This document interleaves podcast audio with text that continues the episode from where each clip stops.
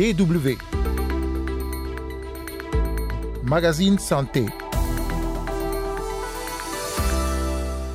Cette semaine, dans le magazine Santé, sera question de la rougeole en RDC, précisément dans la province du Kasaï oriental. Depuis le début de l'année, cette province est confrontée à une épidémie de rougeole qui touche principalement les enfants. En seconde partie d'émission, on tentera d'en savoir un peu plus sur Robert Koch, lauréat du prix Nobel de médecine, l'un des microbiologistes les plus importants du 19e siècle. Plus de 110 ans après sa mort, des voix critiques rappellent que le célèbre médecin a non seulement fait de bonnes choses, mais également mené des recherches au détriment de vies humaines. Carole Assignon micro, vous écoutez le magazine Santé. Bonjour à toutes et à tous.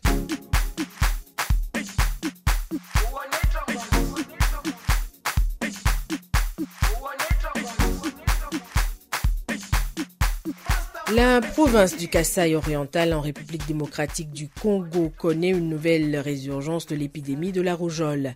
Près de 300 cas ont été notifiés entre janvier et ce mois de mars et ce sont deux zones de santé voisines qui sont les plus affectées. Le reportage à Mbojimai de notre correspondant Emmanuel Kalonji.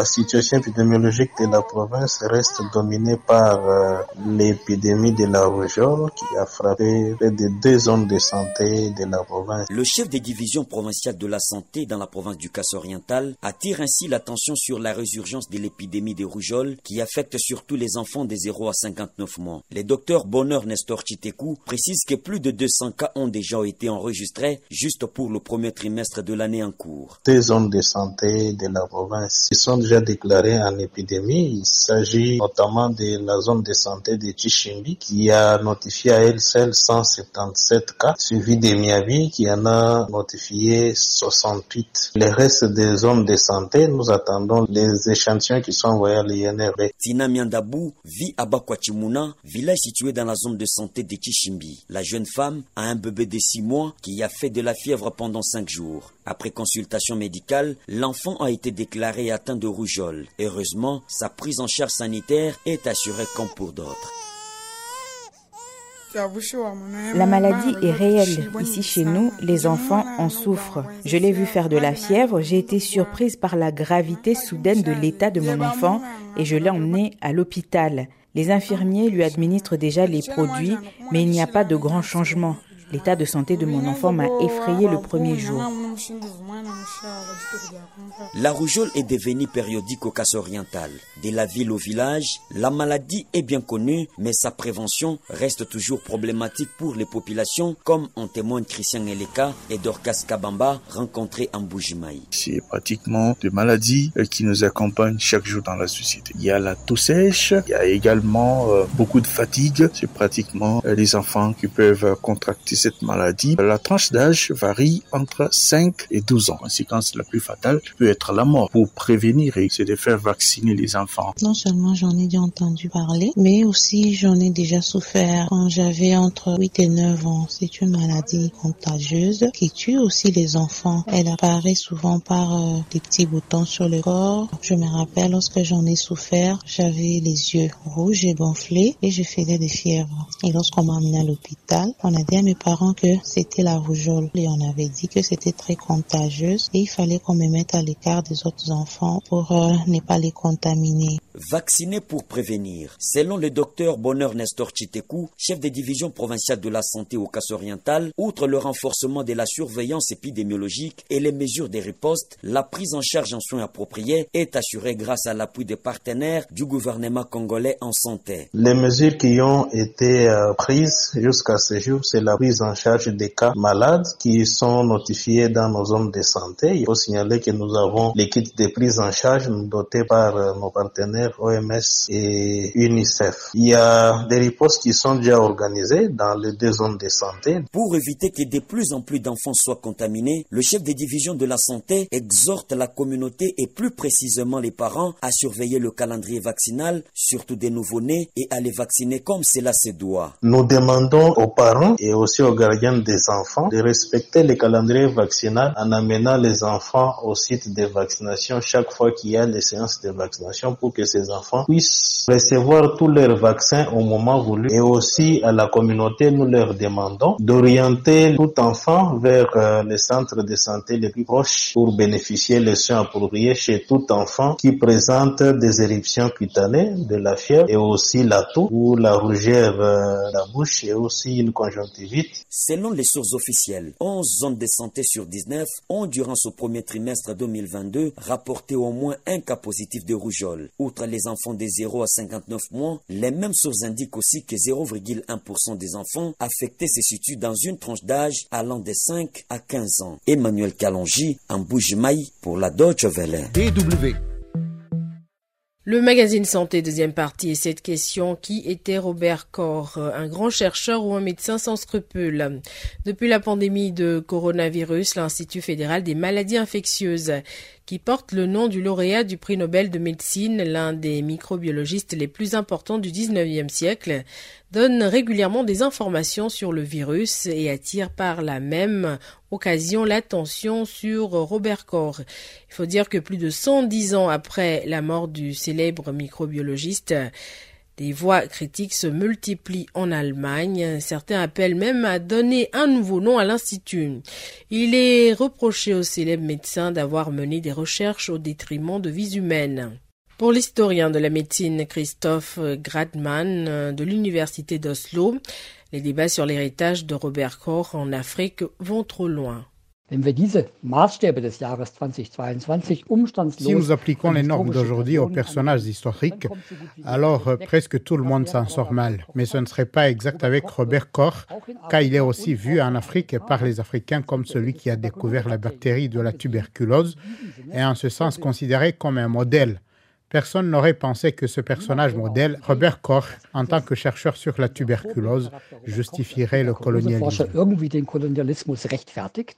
Jürgen Zimmer, professeur d'histoire à l'université de Hambourg, a un point de vue différent. Il avait souligné dans des rapports le côté sans scrupule de Robert Koch, qui devait faire des recherches sur la maladie du sommeil en Afrique pour le compte de l'administration coloniale allemande, dans un contexte de compétition entre les puissances coloniales à l'époque. Cette maladie causée par des parasites microscopiques transmis par la mouche s'est propagée en Afrique vers 1900. Robert Koch était responsable de nombreuses recherches en Tanzanie, au Togo et au Cameroun d'aujourd'hui pour trouver un remède contre la maladie du sommeil. La plupart de ces patients étaient hébergés dans des installations de quarantaine qu'il appelait camps de concentration et traités à l'atoxyle, une substance contenant de l'arsenic et selon la littérature spécialisée de l'époque, hautement toxique à forte dose. Richard Chabat de Dodoma explique. Dr. Robert Koch le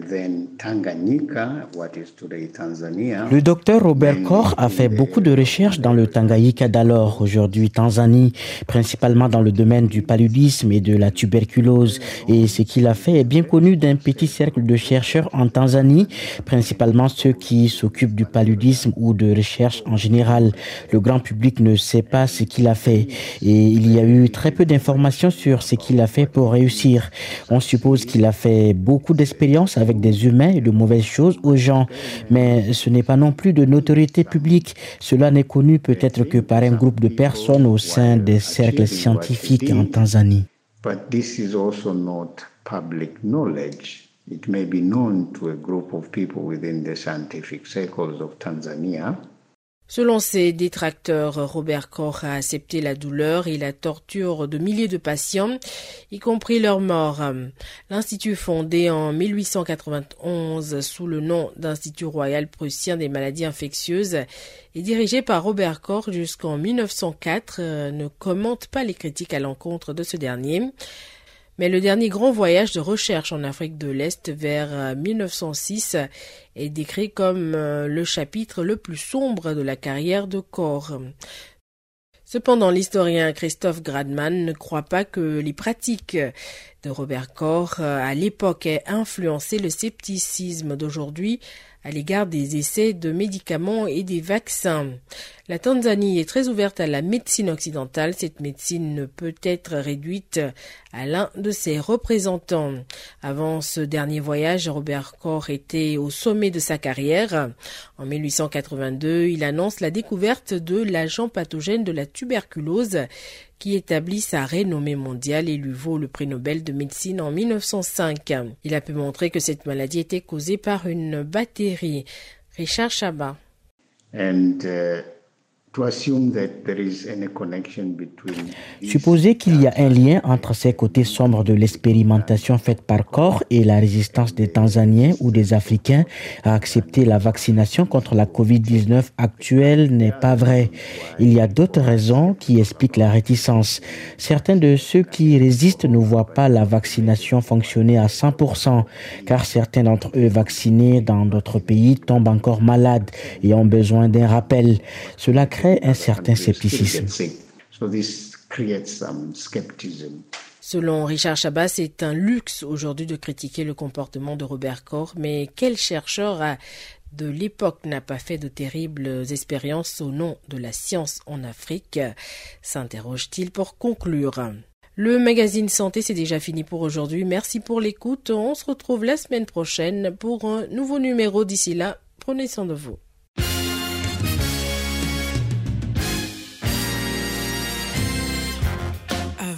Faux pas, des faux plis, chacun de nous porte sa vie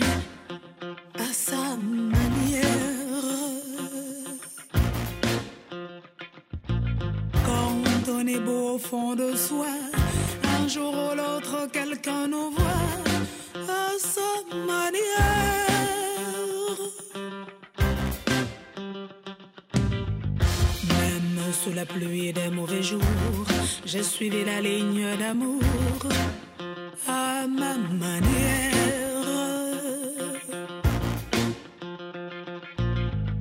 Pour tous les chagrins que je traîne, j'ai mis mon cœur en quarantaine